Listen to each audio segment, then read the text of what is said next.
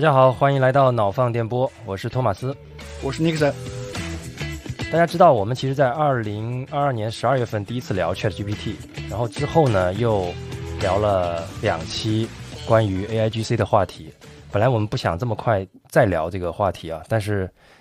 在刚刚过去的一周啊，太疯狂了，让我第一次真正理解了什么叫指数级增长这件事情啊。之前其实一直都听说啊，科技大爆炸是以指数级来发生的，但是这是第一次真切感受到这一点。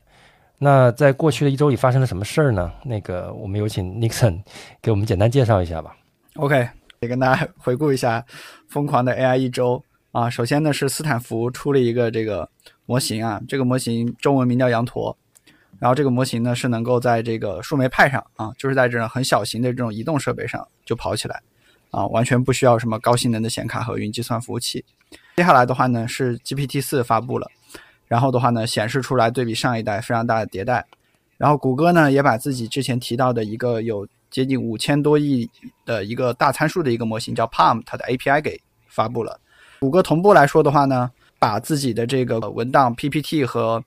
呃 Gmail 的这个套件，也就是谷歌的办公套件里面的话呢，也加了这种生成 AI 的能力。接下来到了星期三的话呢，这个。备受好评的生成图像的这个模型 Mid Journey 啊，更新了一个最新的 V5 版本，也有很大的一个提升。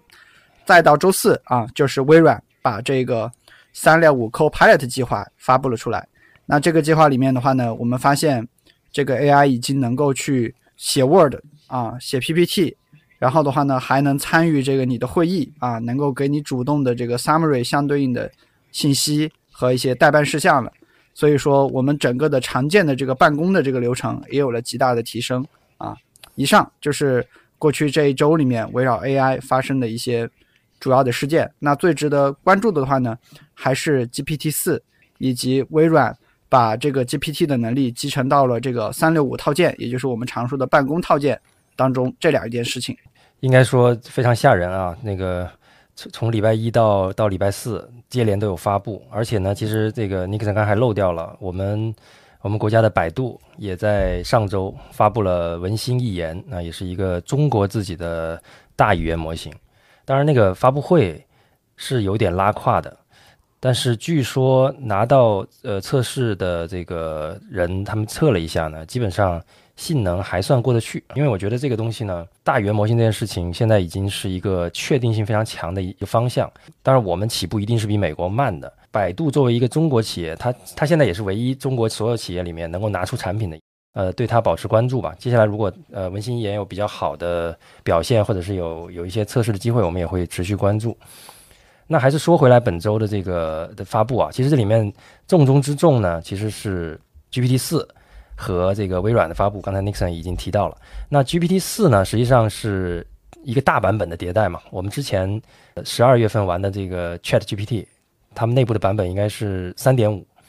那现在相当于从三到三点五到四之间，可能短短只有三四个月吧。这样的大版本的迭代，到底带来了什么样的这个升级？我们请 Nixon 再给我们介绍一下吧。我跟大家简单的说一下 GPT 四的一些主要的改进。啊，可能大家关注这个大模型接下来继续迭代会有多大的这个问题，其实这一次反而 OpenAI 自己没有说这个事儿，啊，然后的话呢，这次完全没有提这个参数的信息量，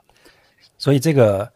这个这个我们觉得未必再往下越大就越好了，可能是这样子，这是第一个没提的原因啊。我觉得第二个还有个原因，可能是因为他们的参数量可能没有超过 Google 的 Palm，就 Google 有五千六百多亿嘛，所以我们怀疑。应该不会超过 Palm 的这个参数的水平。OpenAI 的博客里面讲了非常多的这个更新点，比如说这个汇总信息和推理的能力，对比上一代，也就是三点五这一代有显著提升。然后的话呢，OpenAI 自己的说法来说的话呢，是它通过了模拟的律师考试，而且的话呢，它的得分在人类的这个所有的分数的所有的参与考试的人里面是排名前百分之十的。啊，然后相比起来的话呢。上一代的这个三点五的话呢，它是人类里面倒数的百分之十，所以说一个已经是优等生，一个是差等生了。但同时来说的话呢，他们自己也揭示了，就是这样的能力来说的话呢，是怎么讲？就是考试越难，它就越领先这一代新模型啊，因为因为他自己的这个博客里面也用图表的形式呈现了有一些这个，比如说初高中的这种正常的升学考试、历史考试，啊，那和上一代相比，它的分数几乎是一模一样的。但是越往这个更难的这种专业性的考试，包括大学的一些这种，呃，包括大学的一些高难度学科的考试，它的领先程度就越大。这里可以插播一下，因为我看到的那个数字里面，Palm 的考试成绩啊，是跟 GPT 三点五是差不多的。他专门做了一个表格，我也不知道他他们那个时候那个时候，我相信 Palm 的 API 还没有开放，我不知道他从哪里测出来 Palm 的考分的。啊，但是。看起来，Palm 虽然有五千六百多亿个参数，但是它的考试成绩跟 GPT 三点五是同一水平线啊。但是 GPT 四呢，就刚才那个尼克森也讲了，这是学霸和学渣的差距啊。对，GPT 四的下一个提升呢，就是生成能力的提升啊。我们最关注的，首先呢，呃，它能够理解图片。官方的示例是说，给它一个这种网络上的梗图，它能告诉你说为什么这个梗图好笑。但是这里我要说明啊。它能够读图片，但还不是能够生成图片，啊，也就是说，生成图片的这个能力，OpenAI 暂时还是应该是在它的那个达利 E 的那个模型里面来去做。那除此之外来说的话呢，呃，他们这一次发布的时候秀了一个 demo，就是他们的 CEO 在一个纸上简单的把一个网站的框架啊画了出来，然后拍了一张照片，呃，丢给这个模型，把这张照片给它转换成一个网页，并且把前端代码给它生成出来。啊，这个也是一个非常精彩的 showcase 啊，嗯，然后对，因为那个代码确实是可以实际用的，啊，能够生成网页，也也也呼应我们之前提到的，就是能够怎么样，能够呃读取和生成多模态的信息了，同时生成代码和图像两种模态，对吧？而且能够理解这两种模态之间的关系。这里我我不同意，我觉得它生成网页仍然是它的这个同一个模态下的能力，就是它这个文字的能力。实际上，三点五也也具备一定的代码能力，只不过中间经常会编译错误啊。就我很多朋友他们测试，他给你假模假式的写一个代码，但很很可能你是跑不过的啊，编译不了的。嗯。但是现在相当于它这个能够生成了，那说明它的这个代码能力提升了，但这个应该不算多模态的能力。实际上，Open AI 的 CEO 之前在去年的五六月份曾经在一个访谈中提过，说 GPT 四不是多模态的语言模型。但是呢，现在的 GPT 四呢，它既然能够阅读图片了，显然它是加入了这样的能力，那就说明在过去的几个月里面，GPT 四把多模态的这种能力，或者说它把一定的图片识别的能力快速的加进去了，因为它可能看到了谷歌在这一块儿。它的这个 Palm E 的一些一些一些能力啊，包括它那个 Pathway 的那个模型的能力啊，所以它让它自己的模型也开始具备这个多模态的能力啊。但是我相信，呃，就像尼克森讲的，他们现在的这个多模态的能力应该还是相对较弱的，它可能只能读取，而这个读取目前应该是 API 也没有开放，测试也没有开放，就普通人目前还不能让 GPT 四来读图，那只有官方给了几个阅读图片的 demo。啊，生成那肯定是更不行了啊！但是这个生成呢，我感觉未来它只要对接自己的这个 DALL-E 的这个平台啊，应该是能够做到的。明白？对，大概是这样。OK，然后最后的话呢，就是常见的这个生成文本的这个老本行啊啊，对比上一代这个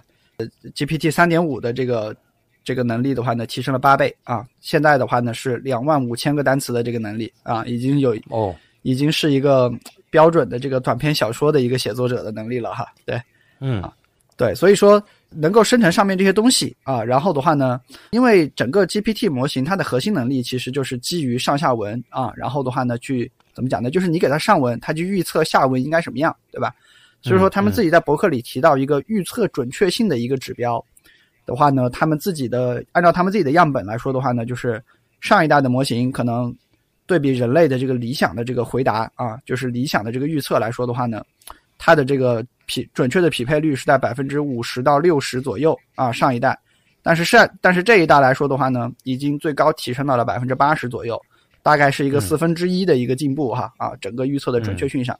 那这些其实都是这些都是在传统的这个生成的这个事情的能力上啊，它会有一些这个提升。那除此之外来说的话呢，这一代。啊，他对这个开发者和这个包括可能希望这个一个大模型要搞定的一些社会责任哈，它也有更多的一些提升。比如说，它重点强调它的这个可操控性。可操控性就是说，有的这个开发者或者有的使用者会让这个模型来以特定的格式来去回复这个东西，对吧？就是来去回复我。那这一回来说的话呢，能够回复的格式更多了。比如说，我们在这个软件开发中常用的一种就格式叫做 JSON，它现在可以回复按照这个 JSON 格式来输出的一个文本了。这样的话呢，对于开发者的这个开发上层应用来说会更友好。那除此之外，还提升了安全性。那提升安全性，比如说他举的一个例子啊，之前的这个模型啊，如果你问他这个怎么制造炸弹啊，他会告诉你说不同的炸弹它的配方不一样。那例如某种炸弹它的配方是哪些？啊，但是这一次来说的话呢，他就更聪明了，他直接就不会告诉你这个配方是怎么样，他就不会做这个举例的这个动作了。总而言之来说的话呢，能够把我们之前了解到的一些可能叫做什么危言耸听的一些这个使用的方法哈，它一定程度上它能够控制的更好。所以说，大概就是以上几个能力的提升啊，目前来看的话呢，是开放给了 Chat GPT Plus 的这个用户啊。以及它的这个 API 用户，GPT 四呢，其实升级应该应该还是蛮大的啊，否则它不会用一个这么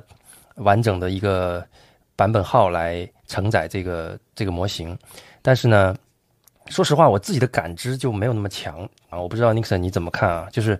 它是更好用的 Chat GPT，你可以这么理解。但是呢，那种给人经验的感觉就下降了，因为它从这个过去我们看到 Chat GPT 可能可以打八十分，它现在可以打到八十五分或者九十分，这种震惊感下降了。我相信它就是变得越来越易用、越来越可商用的一个一个过程。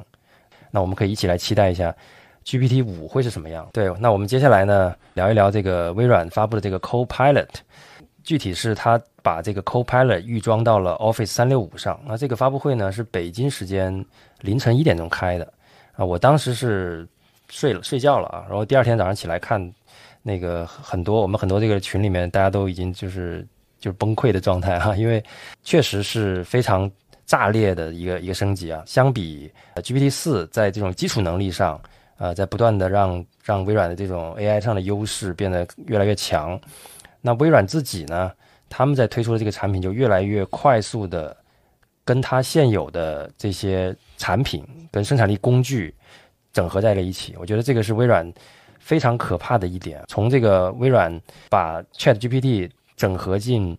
必应的速度，再到它发布了整个整合进 Office 三六五的这个 Copilot，它的速度真的不像一个有这么大规模的一个公司能呃做到的这个速度啊！相信他们一定在很早就开始了相应的适配的这个这个工具。那我简单介绍一下这个搭载了 GPT 四的这个辅助工具，它就是在 GPT 四发布的第二天，呃，发布的。简单的说啊，就是它把我们现在所有的 Office 里面的这些办公的这些软件，包括微软基于 Office 的一系列的云服务，都整合到了一起，并且支持用 GPT 去辅助你生成内容。啊，就比如说最简单的。我们在我们用这个 Chat GPT 用必应用的最多的就是你在 Word 里面你随便说一句话，它就能帮你变成一篇文章啊，这是最基础，我们都都已经很熟了。如果大家这段时间玩过 Chat GPT 的话，那然后呢，就是呃，我个人非常喜欢的就是基于 Excel，它有一系列的这种数据分析能力。因为过去呢，Excel 用的好和用的差的人用 Excel 的这个差距是非常大的啊。如果你对 Excel 的函数很很了解。啊，你很清楚的知道它这些函数的作用啊，以及怎么去组合，跟这个甚至用一些 VBA 的编程，你会很很高效的使用这个 Excel。但如果你不懂这些，那 Excel 对你来讲就是一个简单的表格。有了这个 Copilot，它整合了这种 AI 的能力之后呢，Excel 里面所有的数据你都可以用自然语言来让它帮你整合成结论。那这个结论包括啊一些表图表。啊，也包括一些文字的结论，甚至你可以让他找到这里面这些，通过这些数据，甚至还可还能找他，让他帮你分析这里面到底有哪些危机或者有哪些机会。那这是非常夸张的。那至于这个 Excel 里面各种各样的图形啊、环状图啊、曲线图啊，只需要自然语言沟通就可以搞定。这个在过去其实就是一直存在我们想象里，哎，要是有人能这么干就好了。好，那接下来呢，就是这个 PowerPoint 啊，PPT，这个我相信各位。呃，如果是在职场的这个同学，那基本上是必备的工具软件嘛，啊，做 PPT 的能力，甚至一定程度上，在过去的几年里，可能决定了你在这个你的职业发展啊。那现在呢，只需要给他一段话，甚至是一个文档啊，就是这是这是 Copilot 在那个 Office 三六五里面非常厉害的一点啊，就是它打通了它的所有的工具，你可以用 Excel、用 Word，你可以用 Office 自己的这种文档的类型去生成你想要的所有的类型的东西，比如说一个 PPT 啊，甚至你也可以让你的 Copilot 去看完一个 PPT，再帮你总结出这个 PPT 讲了什么。这个这个也是我们 所谓打工人一直的梦想啊，就是有人帮你做 PPT 了啊。然后呢，微软还有一个呃视频会议软件啊，叫 Teams 啊，就是类似腾讯会议啊。它在结合了 Copilot 之后，也有点厉害了。它可以语音识别与会者所有的讨论信息，然后把这些信息变成一个会议纪要。比如说，如果你参加某个会，你去晚了，他能把你到之前的内容。做一份摘要，直接输出给你。这个过去可能只有 CEO 才有享有这样的权利吧？啊，因为因为上一个会在别的地方开，那这个会呢进来之前，大家先 recap 一下之前讲了什么，秘书可能会告诉他啊，我们刚才讲了哪些地方啊。现在不用了，现在你只要用微软的服务，你进去之后只要问问一下你的 Copilot 就好了，他就会告诉你哦，这我们他们刚才讲了什么。然后你可以再问他说，哎，这个纪要里面有没有提到哪个细节，对吧？可能某个细节，对，当时是怎么讨论的，啊，大家的态度是什么，然后他还会回答给你。就是因为其实工作里有有的会确实就是这样，你你可能只需要关注其中一个细节就行了啊。可能尤其是这种强协作的一些行业哈，你中间就是提供一个细节的一些信息，所以说很多会其实这样的话呢，其实一下子就变成 totally 不需要参与了，只是需要只。回头看着那个录制，然后你问一下那个 Copilot，哎，关于我的这方面的东西，当家当时大家是怎么讨论的，对吧？这样的话呢，其实是大大的节省时间的啊。在这个微软的整个套件里面，Outlook 也是一样的，这个毫无疑问，它可以帮你发邮件啊，它可以根据你提供的信息，比如说你给他几个参考文档，或者是你文字告诉他我要做什么，他就帮你写出一封邮件来啊。这个大家连邮件都不用自己写了，这个我觉得。可能会彻底改变大家的未来在职场里面的工作方向跟工作风格。最吸引我的，或者说，但是同时呢，又又非常危险的一个一个事情啊，就是在 Copilot 它里面有一个叫 Business Chat 功能，它可以把你所有的数据整合起来，就是说，它可以读取你的从电子邮件到你 OneDrive 里所有的文档，到你参加过的所有会议、你的聊天记录、你的日历，所有的。内容你可以就相当于整个 OneDrive 里面的所有你的这个云端的内容，它都可以读取。这样读取的好处是什么呢？就是你可以把具体的事情啊，我就关心这一件事情，那它可以搜索你整个 OneDrive 的文档，你所有的电子邮件、你的聊天记录、你的会议纪要，把跟这个事情相关的所有细节全部汇总归纳，并且。帮你总结成一篇你要的东西，就不管你要的是什么具体的事情啊，但这个事情呢，呃，大家都知道，比如说我们负责一个项目啊，这个这个项目肯定是既会有邮件啊，又会开会啊，我们也会在聊天记录里聊到，对吧？我们可能会在这个这个有一些跟关于他的 PPT 等等啊，有一些我们自己写的，有些有些可能是工作伙伴一起提供的，那这些东西会被 Copilot 全部汇总起来，然后给你发成一个你要的内容，这个简直是太棒了，这个功能。那一方面呢，我觉得它非常棒；那另一方面呢，它也挺恐怖的。想象一下，我们我们如果大家工作的时间比较长了啊，大家都会积累很多的这种个人的这个工作文档嘛，对吧？甚至是这一份工作的、上一份工作的啊，你自己的一些一些工作的啊。那如果我们想让这个 AI 尽可能的了解我们的需求，并且尽可能精准的回答我们的这个问题，那我们最好就是开放我们所有的内容给他，对吧？让他尽可能多的了解我们，那反过来讲呢，他越了解你，他给出来的内容跟建议就会越精准，那你就会越好用嘛，对吧？它作为一个工具，但是这个其实也也挺吓人的哈，就是知道你的所有事情。那这里面有两个两个问题，第一个就是关于隐私权的问题啊，这个这个我们上次其实聊到过，就是 AI 时代呢，肯定隐私权。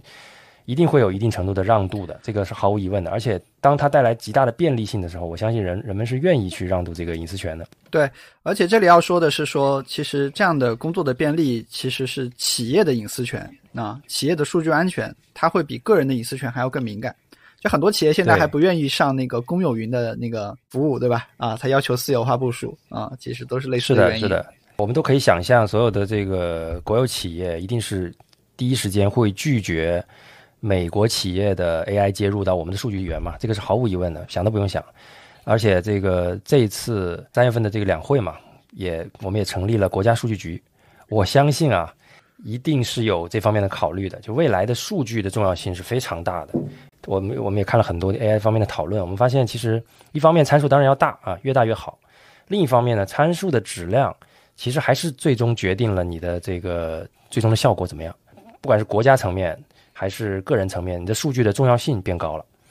啊，这些数据如何安全的保护起来，呃，或者说记录下来啊？我觉得其实大家现在有有意识的要记录一些这些这些内容啊，因为也许到以后它就变成对你有帮助的一个一个东西啊。可能你把你比如说我们喜欢拍照多的，比如录播课也算啊，是吧？然后这个喜欢多留下自己的一些一些记录的，这些记录呢，未来也许会帮助 AI 去更好的了解你。当然，我们这个都是建立在 AI 是善的、是善良的这个基础上。那如果 AI 是恶的，那我觉得大家这个保不保护自己的隐私，可能也没有用了。对，所以我还是说回来哈，就是至至少看这个微软这一次秀出来的东西，我我看到媒体的标题叫做“十亿打工人颤抖”哈，那确实，因为他的，因为世界上确实大概有十亿人左右啊，他的这个这种白领哈，他的工作是强依赖微软的这三个套件的，非常期待，就是到了那一天，可能我们自己每个人花在写文档、写这个表格里面的这个公式啊。写在对 PPT 的这个格式，我们花在这些琐事上的时间都能够极大的降低啊！但今天我们其实可以沿着这个 Copilot，就是副驾驶，对吧？中文名叫副驾驶，副驾驶的这个计划，我们来讲一讲，说我们从中间看到的几个比较关键的啊，可能是它的这个技术的应用类型，对吧？啊，技术的进展啊，我觉得这个也是未来我们需要理解的一些概念。包括就是说，实际上我们在谈这个 AI，它能够提升我们生产力的时候，这个生产力提升到底什么样啊？因为，嗯，对我觉得接下来我们可以重点聊一聊这两部分的内容。我们先来聊一下这个微软的这个东西，很神奇啊！就是因为我们对于这个 Chat GPT，我们形成的印象呢，就是说我们要主动喂它一些数据，对吧？主动给它一些信息，然后的话呢，然后它根据这些信息来给到你一个指引。但是的话呢，在微软的这个 Copilot，它突然变成了说，你不需要很主动的给它信息，它会自动的去读你的邮件，会去看你的过往参加过的会议和写过的文档啊，然后来去补齐那个上下文。哎，这里有个很重要的区别，叫做以往上下文是人给的，是人主动给的，现在变成了 Copilot 变成它主动获取你这个工作里面的这个上下文。哎，那这个能力是怎么来的呢？呃，我觉得是有必要跟大家来这个简单的来阐述一下啊。其实它跟我们之前讲过的这个多模态也有一定的关联。简单来说的话呢，就是理解为说，微软其实在这里首先动用了第一个能力，就是叫做说，它把你的文档啊，包括你的邮件，包括你开过的会啊，然后的话呢，它都把它变成了一个的 prompt，就是把它变成了一个提示词。啊，就是不管它以前是一个音频，还是一个这个文，还是一个文档，还是一个视频，还是一个图片，对吧？它全部的把它在语言模型面前，它全部把它处理变成了一个 prompt。从计算机上来说的话呢，简单来说就是就是把不同媒介的内容都变成了一个计算机能够统一处理的一个向量。啊，然后的话呢，微软把这个东西的叫做什么呢？的把 prompt 之后的这个东西呢，叫做什么呢？叫做 Microsoft Graph，微软图谱。然后的话呢，它把所有的这些背景信息啊，全都在语言模型里变成了一个统一的微软图谱。然后的话呢，再把微软图谱里的东西和这个用户当时下达的指令，可能叫做说帮我想十页 PPT，对吧？啊，他把这个，他把这两个 prompt 结合在一起，一个上一个 prompt 是你的背景，就是你的你所有写过的文档，下一个 prompt 是这个用户当时输入的一个指令，对吧？比如说十页 PPT，关于下一个市场活动。这两个 prompt 把它结合在一起，然后统一的丢给这个丢给这个 GPT 这个大模型，这是它的第一个动作。那它的第二个动作是什么呢？就是大模型之后，大模型之后生成了一系列的这个东西，比如说大模型它会建议，它觉得说接下来，哎，每页 PPT 应该怎么样去排布，应该是有什么样的关键词，对吧？那大模型它其实第一时间，它也是先把它的这个反馈丢给这个 Microsoft Graph，就是微软图谱这个东西。那微软图谱这个东西，它会。他会去做第一呢，他会去验证你大模型给我的这个指令到底可不可行，啊，你不要你你你不要给我这个 Microsoft 里面这个办公套件里面压根没有的功能，对吧？啊，然后的话呢，嗯它同时还会做一些这个合规性和隐私性的检查。但这个合规性、隐私性检查怎么做的？微软 so far 它还没有揭露这个东西。然后的话呢，嗯这个 Microsoft Graph 这个东西做了最后一步，叫做生成具体的程序指令。啊，这个具体的程序指令可能就是哎，生成一页新的 PPT，背景是什么，对吧？然后在上面贴一个文字，内容是什么，字号是什么。然后这个 Microsoft Graph 作为一个类似于一个中转站的这么一个形式吧，它再把所有的这个具体的指令发出来啊，所以我们就能看到实际的这个效果就是，你只是自然语言跟他说了一句话，然后的话呢，大模型就去处理，最后你就突然变出来了十页、二十页 PPT，大概就是这么样的一个过程。所以这种多模态抽象的 prompt，那我觉得微软应该是很早以前就把这个能力想得非常清楚，可能微软是很早之前。他就认清楚了自己的优势，就是说，可能很多海外公司，它几乎所有的工作流全都是在微软的软件上。他意识到自己有这样的一个数据上的一个绝对优势啊，然后的话呢，他再结合这个大语言模型这件事情，他提前布局了这样的一个应用。我觉得这个确实也是本周我们现在看起来热度最高的一个新闻，确实给人足够震撼哈。这个就是 Copilot 的一个计划，但是 Copilot 如果大家今天去搜索的话呢，可能会发现有两个 Copilot。第一个 Copilot 是微软刚刚发布的这个三六五的 Copilot，、其实微软旗下还有第二个 Copilot，它叫做 GitHub Copilot。GitHub 大家都知道是这个全球最大的这个代管代码的托管网站哈，然后之前是被微软收购。GitHub Copilot 的话呢，其实现在国内很多程序员也都开始在使用了。它是这个二零二一年发布，然后在二零二二年的话呢，它集成了这个 GPT 三点五的这个能力啊、它的主要能力的话呢，其实主要就是说把一些程序员，哎，你你可能写了这个上文，对吧？然后的话呢，你给我一个语言，比如说你想生成一个排序的一个功能，或者你想生成一个这个类似于说啊让用户注册账号的一些功能，对吧？然后你可以直程序员直接告诉他，然后他就会直接把这个代码给你生成出来。呃，微软自己的描述叫做结对编程的一个工具啊，因为很多真人真的真实的程序员，他在线下他就会是两个人面对一个屏幕啊，一个人写，一个人去看他的整个逻辑是不是清晰，给一些讨论。嗯还有第二个 Copilot，其实也是跟这个我们的生产活动强相关的，它是来帮助程序员高效的完成编程的这么一个计划啊。所以说，今天我们发现微软和 OpenAI 结合发布出来的两个副驾驶计划都非常的强。嗯呃，接下来我们摊开来讲一讲，就是说，既然说微软做出了一些展示，那是是不是现在市面上其实还有其他的，就是基利用这种大语言模型或者是 AI 的能力啊，然后来提升人的生产力的一些工具啊？我觉得这个其实今天我们来可以跟大家这个讲一讲哈，因为今我在准备这期播客的时候，我在网上看到了一个表格，叫做 AI 工具总览。然后这个 AI 工具总览呢，它包含了六百多款工具，我就蜻蜓点水的把这个六百多个工具，它大概分成了这个二十多个类别，啊，我把所有的类别的里面的东西，可能就是我就选取了一到两个这个我我觉得介绍比较有意思的，我都点开看了一下啊，理解了一下大概是做什么样的一些功能。觉得总体来说是三类的这个工具吧。那目前看到就是用 AI 来提升生产力的。第一类呢，可能就是基础的工具，啊，什么叫做基础工具呢？比如说大家都用搜索引擎吧，嗯。那今天的搜索引擎是你输入关键词，对吧？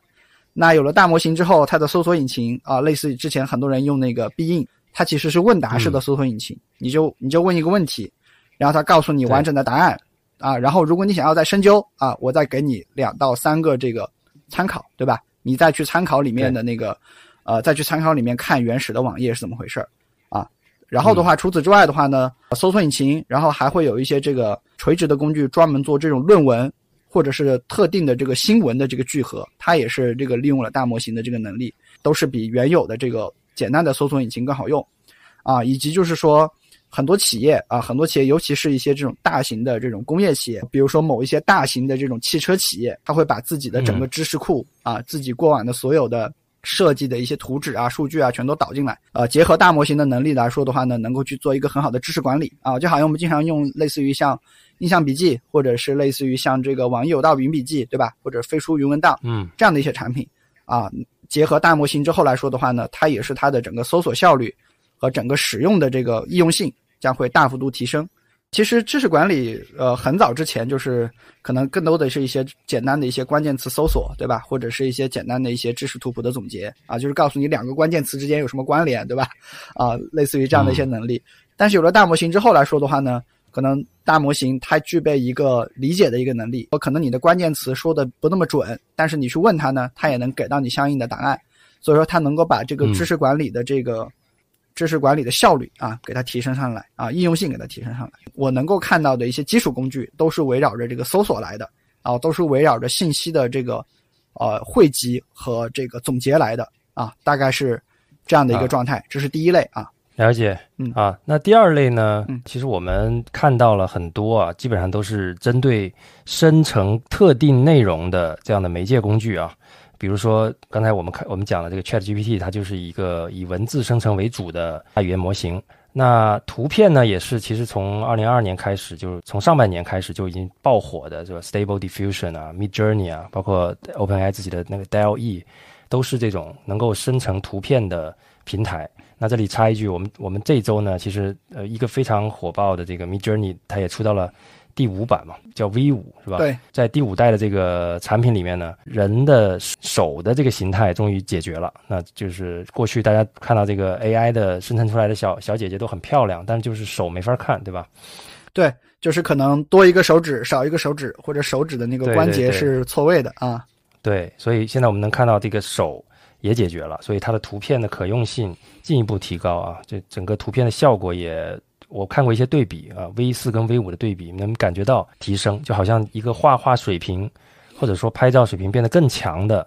一个 AI GC 的工具。啊，对，这个是 Mid Mid Journey 啊。对，除此之外，你看 Mid Journey，我还看到，比如说有些评论人会说，哎，对于亚洲女性的处理更写实了。对，啊，可能说鼻鼻子啊、眼睛的比例啊等等。对对对，感觉更了解亚洲人了哈。作为一个，嗯，作为应该是美国的团队做的产品。是这些产品的时间都不长啊，但是他们的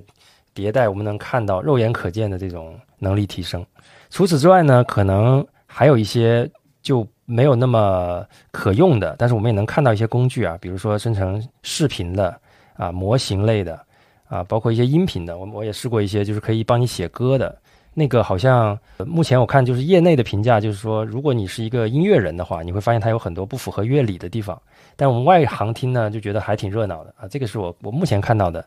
这种生成音频的软件。那关于三 D 模型和视频，Nixon，你你有没有看到比较好用的，或者是？比较有有意思的一些工具啊，嗯，三 D 模型我看到一个比较好用的一个工具是把一个东西，哎，对着摄像头，哎，翻过来翻过去，比如说我现在手里拿着一个可乐罐啊，然后对着摄像头翻过来翻过去，可能翻上五六回。然后它就会自己生成一个这个 3D 模型啊，我觉得这个很厉害啊，觉得这个很厉害。最接近商业化的 use case 是做室内设计的，就是通过一些这个，你告诉他，或者是说你输入一个简单的你个房间的布局，对吧？多长、多宽、多高，嗯，然后你给他一些这个关键词啊，你希望这个什么位置放一个书桌啊，是什么样的风格、什么样的材质啊，他给你生成一个这个室内设计的图片。啊，然后的话呢，如果你还想了解更多的话呢，可能那个工具你可能付个费，对吧？他把一些这种关键的一些 3D 模型、一些基础的一些尺寸，他就会给到你。这样的话呢，能够指导你装修 啊，能够指导你装修。我觉得这个确实也是非常有用的一个东西。嗯，视频好像我之前看到的说法是，可能要到二四年以后才会有比较好用的工具啊。这个我们可以看看 AI 的发展，如果按指数级会不会？我们很快就能看到类似像现在 Mid Journey 这样已经完全可用的视频的生成的方案。那目前我看到的应该是没有特别特别可用的。对，视频生成现在总体来说可能能够生成一些短的片段，比如说你希望生成一个，你做一个视频，你生成一个片段是说，哎，一辆出租车在街角拐了过去，对吧？可能这种转场的画面五六秒钟，它能给你生成，而且，呃，本身也不是画面的主干嘛，对吧？其实。没有太多细节，其实生成的还是蛮写实的啊。那它能生成到这个东西，它能够解决很多现在这个这种版权的一些一一些风险和问题哈。然后除此之外的话呢，更多的是在这种视频的编辑上，比如说你给他一段视频，你告诉他说，哎，这段视频我就要这个元素，可能就要这个人或者就要这辆汽车，但是整个背景我要完全换掉，对吧？或者我希望背景当中所有的人全部都去除掉，那你现在就可以调用这样的能力来去做这个处理。它更多的是。服务于视频编辑的某一个环节和细节啊。其实包括刚才提到的这个图片的生成，我我仔细看了一下，除了抛开这类似 Mid Journey 这种能够一下子生成一整张插画的这种东西，这种模型哈，大部分的模型它其实还是辅助形式的。比如说今天你是一个 UI 设计师，UI 设计师最工作里最常见的一个工作叫做做很多 icon，做很多小图标。嗯如果你做的产品的这个功能不是那么的常见，你得自己重新去画。那现在就会有很多的工具，它是能够帮你输出那个图标。这样的话呢，你那个图标就你那个图标的是一下子生成十多个，对吧？一下子生成十多个，你选一个来用就好了。啊，这个也是能够省去这个 UI 设计师很多时间的一个东西。嗯，说到这里啊，我们因为我们节目原来叫脑放电台嘛，所以大家看到我们的 icon，我们的这个电台的 logo，实际上是脑放电台四个字，那个其实也是一个 AI 工具生成的一个一个图标。那现在我希望把这个台字换成波字，因为我们现在已经改名叫脑放电波了嘛，所以我会在接下来这这段时间，我会找一找一找有没有合适的 AI 工具来做来完成这个替换。对对，这个就是生生产力了，对吧？对，这就是生产力啊。然后最后还有两类媒介啊，一类是这个代码的这种呃媒介啊，它现在嗯呃能够生成，而且很多这个开发者做了这种垂直的应用，比如说专门生成 API 的啊，比如说专门生成那个 SQL 的。其实 SQL 很多做数据分析的人常用，他他也不是程序员，但分析师啊嗯需要特别常用的用这个。这里面最强的还是 GitHub 的 Copilot，对吧？对，最强的还是 Copilot 啊，但是 Copilot 算是通用嘛、啊，然后但是如果你嗯想要生成一些这种垂直类型的应用的话呢，你就可以选择这些新的工具。最后的话呢，其实就是音频，我发现现在也有工具是能够让一个人啊同时录制两个、两个甚至多角色的这个音频。说未来可能大家某一期听到暖放电台，可能是因为这个主播生病了，然后另外一个主播就一个人逗哏加捧哏，对吧？就把两期录下来了。啊，对，今天托马斯在生病啊，所以这个他就说的少一点。但是未来某某一天，可能我们是直接对好两个人直接对好脚本，对吧？一个人就把这个录制的工作给做完。我我在想，这个我们这个纯手工打造的播客还能持续多少期啊？因为搞不好再过个个把年，是不是播客就直接让 Chat GPT 来生成好了？它模仿我们的语音，甚至可以讲的惟妙惟肖。这个想想还挺，呵 呵也不知道应该开心还是不开心啊？对我在工具里其实也看到了这样的应用，就是它能够去，我我们大家都有那种，大家都下过那种高德或者百度地图那种语音包嘛，对吧？啊，它嗯它现在已经有类似的能力了，就是你给它文字就好了。你给它文字就好，然后它它之前已经知道录过你的语音，知道你的知道你的这个音色是什么样子啊，就它就反照你那个音色，把这个东西读出来啊，反正你得把这个东西读出来。这种特别适合什么场景？就是剪辑的时候突然发现这个，突然发现某段话你得补上，或者你有你得有个衔接，对吧？但另外一个人又不在，或者是说这个录音的设备不在，那这个时候你就直接打一段文字啊，把这个东西给接过去就好了啊，很丝滑 啊是，啊，所以这个是第二类工具啊，它是啊具体针对特定的媒介，然后再开发出这各种结合大模型和 AI 的一些这种工具。然后第三类工具来说的话呢，其实它是专门服务特定的这个职业和行业的。最最常见的话呢，其实就是这个营销啊、销售和客服啊，这是三个这个未来几乎是极大的确定性哈，一定是会被这个呃 AI 快速改造的一个行业啊。我看到了一些什么样的用、use case 呢？比如说营销，现在能够针对这个你 CRM 里面的一个这个客户数据，定制性的去给他写这个邮件。对吧？以往大家群发邮件，尤其是海外啊，邮件是最最常用的这个营销工具。接下来这个营销的这个邮件是能够个性化的去写了。我知道你过往有什么购买记录，我大概知道你是个什么样的人，对吧？我这个邮件就是个性化的写。我们现在今天收到的很多邮件都还只是那种，只是换一换那个称呼，对吧？只是换一换称呼，对。但你知道它是个群发，但未来就不一样了，未来可能就是，哎，他发给你的东西是说，哎，我我知道你有什么样的诉求，对吧？你过往买了什么东西，啊，然后我觉得今天这个东西基于哪几点原因你会很喜欢，这绝对不是群发出来的东西，对吧？那、嗯那营销上是这样的，呃，我补充一点，呃，今天刚好跟一个大厂的朋友吃饭啊，他就提到了，现在他们在你你知道这个电商，他们是需要做非常多的测试的，就是我到底哪一个焦点图或者哪句话，它带来的转化率最高，对吧？然后他告诉我一个数字，就是他们现在有一有一些用人工智能的方式来生成内容，生成焦点图跟文字。然后呢，一个非常好的一个投手，呃，就是专门优优化这些内容的人，他可能可以把转化率做到可能六个点吧，类似这样吧。还具具体的那个数值，大家不用不用在在意啊啊，比如说可能这个数字越大越好。那一个优秀的人啊，一个普通的人可能做到六啊，优秀一点的做到八。但是他们现在用 AI 工具来做这件事情，就是完全通过 AI 来测试，因为它可以 AI 只因为只有 AI 才能做非常非常多的内容，因为你。人力始终是有限的，你做一个焦点图，做一个标题，你看我们每次播客想个标题，想破脑子也就五六条、七八条，对吧？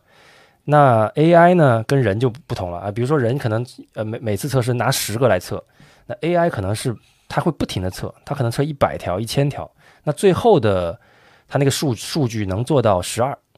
也就是说目前 AI 已经做的比人要好了。人里面刚才我讲了，做的最好的可能做到八嘛，那数字越大越好嘛。嗯，具体的数数值我们就不讲了，啊，但是这就已经是 AI 工具在发挥的作用，而且它不是基于目前这个我们所谓的大语言模型啊，或者是目前流行的呃这这些这些这些工具，它其实只是一个创业公司的一个产品，它就是帮你优化在这个营销的路径里面的这种点对点的内容，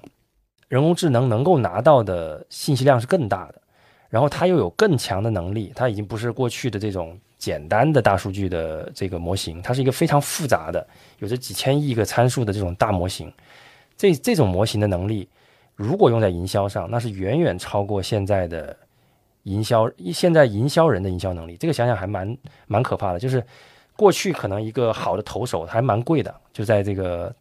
电商的这个链路里面啊，你作为一个厂商，你肯定是要花钱去请这种好的投手，他来帮你投广告，来帮你投流，来来换取。换取最后的销量，因为其实，在电商的这个体系里面，流量就代表了销量嘛，基本上它有个转化率嘛。AI 的效率如果做的比人好，那它就将非常快的取代人，啊，这就是一个非常典型的一个一个场景吧。就未来，如果你你过去你很擅长于发现客户需求，你可能说我我可以很快的把这个数字做，把这个转化率做高，那对不起，可能以后你再厉害，你是搞不过 AI 的，啊，有点像这个人类下围棋下到后面，你就是下不过电下不过下不过电脑了。那作为一个我作为一个比如电商品牌，那我肯定毫不犹豫的会选择 AI，而不会选投手了。这是一个非常非常直观的例子，就是我们的职业会不会会不会被替代的一个很好的一个例子啊。那就是这种跟互联网相关的很多职业看起来是很高级，它已经不是一个初级岗位了。一个好的投手，他是要动脑子的，对吧？我们过去讲 AI 取代人的工作，可能会说一些初级岗位会受到冲击，对吧？那比如说，我们类比的是这个纺织女工，感觉是一个很 entry level 的一个岗位，女工，对吧？然后呢，我们说到现在呢，可能说的也是客服啊，听起来也是一个初级岗位，不是一个工作十几年或者有着很深厚经验的人做的事情。但是今天如果说这个投手，他就已经是一个在电商的这个体系里面偏高级的一个岗位了，对吧？对，他不是那个，他不是一个画图的菜鸟，他是一个决定我今天要怎么投的人。那这个人很可能都要被取代掉啊！就是我，我觉得大家大家不要觉得说我的工作很高级，我的职位很高阶，我就不用去，我就不用管 AI 是吧？我就应该不会被取代，不是这样的。我觉得每个人现在都要小心，因为今天聊到这里，我刚好想起，我也是今天中午刚刚一个那个朋友聊，其实这个事情是符合直觉的，AI 在大数据的处理上比人做的好，这件事情是符合直觉的，对不对？对，抖音的用户推荐一定也不是有一个人躲在后面偷偷看我。在每一条视频停留了多久，然后来帮我选，而是他用数据分析，用电脑直接完成了这个过程。如果是人在后面选，一先不说效率怎么样，它的精准度也许是远远不如 AI 的，这个就是很实际的结果。OK，对，除了营销和销售之外的话呢，这个客服啊，自然而然也是一个重点，会跟这个大语言模型结合啊，然后来做成这个工具的一个。岗位啊，这个我觉得大家都能都这个就最好理解了啊，这个就不多说。然后除此之外的话呢，还看到一些这个很有意思的垂直行业啊，比如说这个专门写法律的这个专门收集法律的这个判例的啊，专门嗯，然后专门写法律文书的啊，降低这个法律符合逻辑啊，对，很符合逻辑，降低法律的这降低法律服务的门槛啊，降低成本。然后除此之外的话呢，还有什么呢？就是比如说招聘啊，你投简历啊，可以用这个。AI 工具来优化啊，优化你的这个投简历的这个策略啊，比如说你上 Boss 直聘怎么跟老板聊，对吧？你肯定几句关键的关键的话，你是要根据这个老板的这个特性来，对吧？啊，然后你的简历怎么样？针对不同的公司做一些这个调整。就找工作的人有找工作的人工具，这个 HR 也有 HR 的工具，对吧？最后变成 AI 隔空对战啊，这个想想都觉得滑稽啊。就是我用 AI 写了个简历，然后 HR 再用 AI 把它读取了，再得到了一个一个一个大纲，那个大纲可能差不多就是我写的大纲。那大家还不如直接看大纲，是不是？对对对，就简单一点啊，就不要搞那搞那么多有的没的了。可能啊，我觉得 HR 可能也不要高兴的太早啊，就是搞不好。这些工具最后也会让很多 HR 失业。简单讲就是，我们现在比如说 Boss 直聘为什么火了？因为它有一个 slogan 叫“找工作直接跟老板聊”嘛，对吧？为什么候选人喜欢直接跟老板聊呢？因为有一个中间商，实际上有时候会让信息的传递变得不直接啊。老板要一个这样模型的人，但是他讲给 HR 之后，HR 需要领会嘛。然后把它变成一个招聘需求，把这个需求再放到网上，然后再面试，这里面其实是有信息损失的。那包括这个 HR 能不能够准确的领会招聘的这个经理的这个目标，能不能够很好的找到他目标的这个人，这里面其实是有 gap。所以呢，Boss 直聘呢，他他的成功其实一方面跟他这种就是用相当于用人经理可以直接直接面对面试者嘛，减少了一个中间环节，让信息的传递更顺畅。那我们其实可以想象一下。像 Chat GPT 这样的大语言模型啊，因为 GPT 四其实这个上个礼拜才刚刚发布嘛，它现在已经是优等生的水平了，对吧？刚才已经讲了学霸的水平了。那这个学霸，你把它培训成一个优秀的 HR，甚至是猎头，我觉得完全是符合逻辑的。就是我我可以针对兼针对面试的这种问答场景，因为其实刚好面试也是一个一问一答的这个这个场景，它跟 Chat GPT 跟这个 GPT 四的这个场景是高度吻合的。那我就可以变成这个工具，先问这个招聘方的需求，我跟你先聊，你要找一个什么样的人？我可能有固定的几十个问题，或者说这个问题未来都不是固定的，它是这个招聘软件，它根据你的需求不断的，你可以定制的。然后他问完这个用人方的这个需求之后呢，他其实就知道用人方要什么样的候选人了。那这个时候，他其实首先在简历筛选上，他的效率就远远高过现在所有的 HR 的能力，你说是不是？HR 一天看我不知道两百封简历算不算多？这个人工智能的这个大数据模型，它要去看简历的这个数量，一定是人的可能一百倍、上千倍，甚至上万倍的简历量。对，它可以很快的锁定他要找的人，对不对？它可以主动出击。然后他也是一样的，当我跟这个候选人面试的时候，我就是问他问题就好了，候选人来回答我的问题嘛。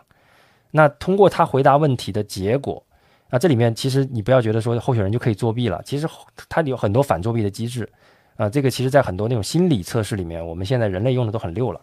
啊，这个这个是是完全有机会规避掉候选人作弊啊，或者是乱回答的这种可能性。那结果就是这个候选人是不是匹配这个岗位，通过这些问题回答完了，哎，HR 心里就这个 AI 的 HR 心里就有有谱了，然后再把结果。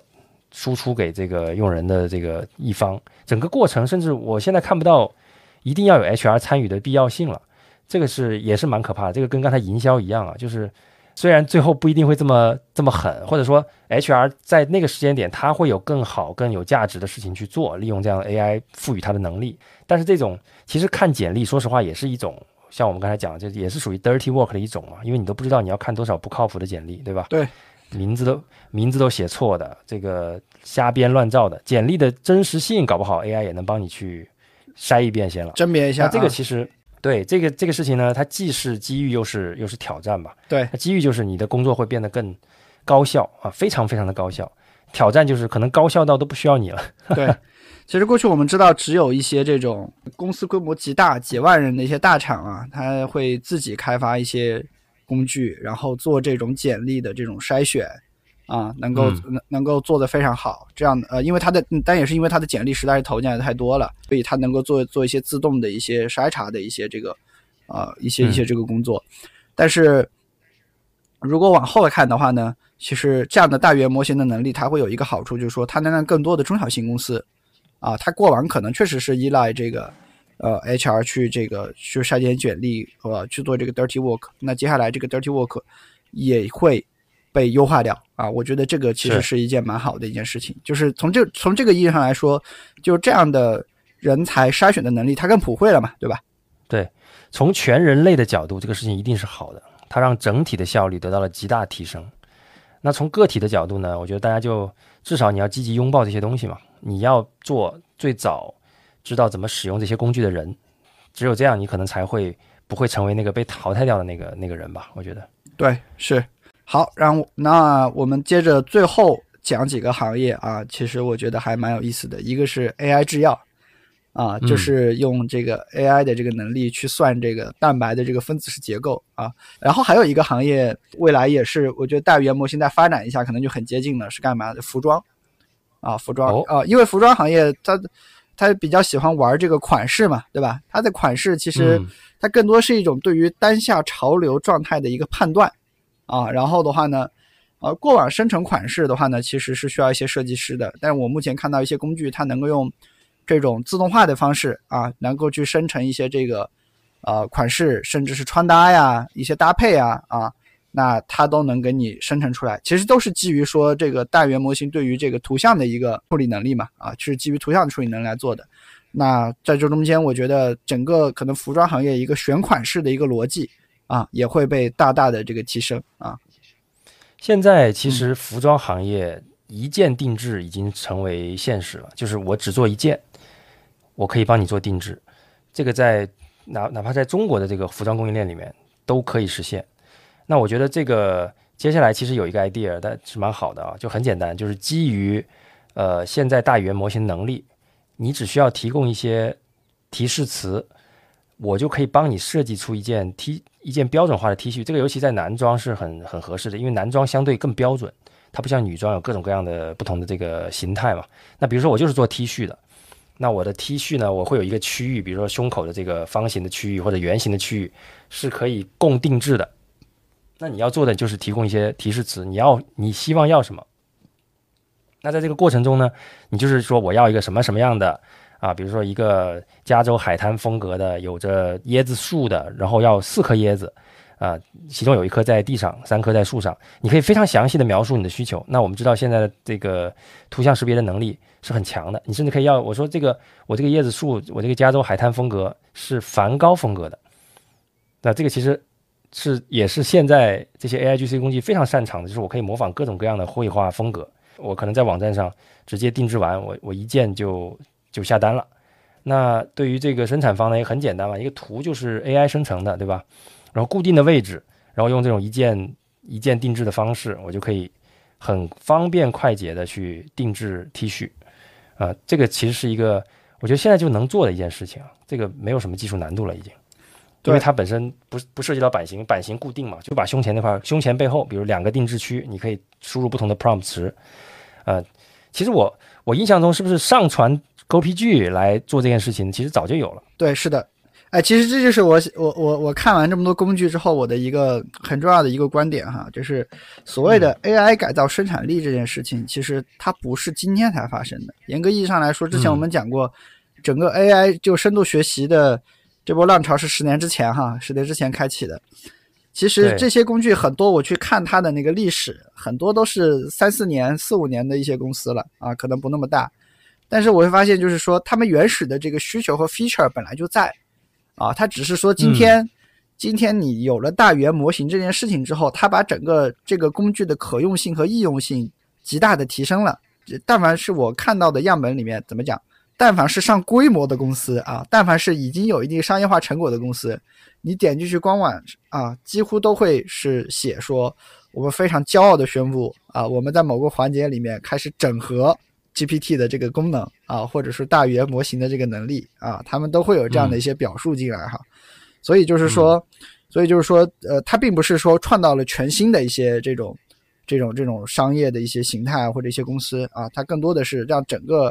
呃 AI 改造生产力的这个过程啊，获得了极大的一个加速。它其实就是像这个电一样，像互联网一样，它不是说我凭空创造出一个新的公司啊，但我相信也会有啊，就是电力公司嘛。嗯但是更多的就是我们现有的这些设备啊，我们这些这些工作方式，我们这些这些公司像接电一样，像接自来水一样，把 AI 的能力接入这个可能就是未来我们接下来十年大家会看到的一件事情，就是 AI 的能力会一步一步的向向外扩散，然后最后覆盖到百分之九十以上的这个我们现在的生活的这些细节里面，啊，变得慢慢的让我们离不开啊。我觉得这是这是一个相当高确定性的一件事情了啊。这个虽然还没发生，但是我们基本上可以在这里做这样的预测。对，除此之外的话呢，就是我还发现还有一个发现，就是说，呃，目前来看哈，就是这些工具里面能够完整的把一个工作流给做完的，啊，什么叫把一个工作流给做完？比如说这个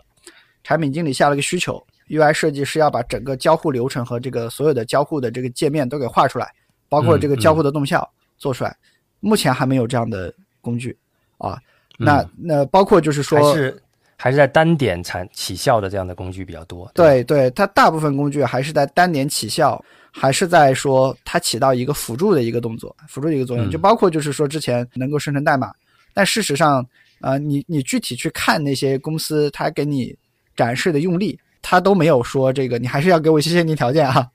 还是要给我一些限定条件啊，比如说写写程序基本的这个变量是怎么回事儿啊，然后上下文是怎么回事儿，你还是要给我啊，我只我我能够帮你把一些这个。把你帮你把一些很 label 的活啊，把帮你把它给做掉啊，然后包括刚才我提到的这设计师设计 icon 图标啊这个事情，他能够把这些工作给他做掉。所以就是说，Copilot 它一定是接下来一段时间之内，一段时间之内各种 AI 工具，它和我们人和我们的具体的生产生产的这个活动打交道的一个关键词啊，就是说，它是它是一个副驾驶，它能够让我们这个主驾啊人这个主驾。更高效的、更准确的去完成我们的工作啊，暂时还没有到那个直接取代的这个地步哈。直接取代可能还是需要一些时间，而且而且这这这中间，我觉得可能不是这个不是生产力的问题了，它可能还是生产关系的问题了啊。这就再说就跑到社会学的这个领域了，社会学、经济学领域了，我们往回收一收。对，所以这其实也是我们今天最后一个话题啊，就是现在看起来呢，AI 的这个进程已经。高度确定性了，而且它的速度爆发性的成长，是吧？它的能力在以指数级的速度提高，然后呃，甚至这个 Sam Altman 就是奥特曼 AI 的这个 CEO 呢，他其实这一段时间写了一个博客，标题叫《万物摩尔定律》啊，那篇博客其实挺有意思的，之后我们会放到 Show Note，大家可以看一下啊，有一个中文的译版。我拿了一组这个比较有趣的数据，我觉得。可以给大家分享一下，也缓解一下大家的焦虑哈哈。今天焦虑的有两种人，我觉得一种人可能是工作里面很多的工作流发现有 AI 进来可以改造了，对吧？会会会会开始怀疑自己的这个职业前景。还有第二种人呢，其实其实在我呃做这期播客之前，我也是第二种人，就是什么呢？就是我觉得我不理解这个事情的这个不，我我觉得我 GPT 用的不够多啊，然后我就觉得哎，怎么？这网上的声音铺天盖地，我怎么还没有发现出一到两个很厉害的，马上就能让我今天的工作缩短三小时的 use case，对吧？我我还没有发现这样的 use case，啊，所以我我我在做这期这个呃，我在做这期节目之前，我也很焦虑啊，就是第二种人。那但是我实际上我我发现一篇论文，它是呃是这样的研究的，就是啊，他找了这个找了九百个程序员啊，然后分别用那个就是写程写代码的那个 GitHub Copilot。来做对比，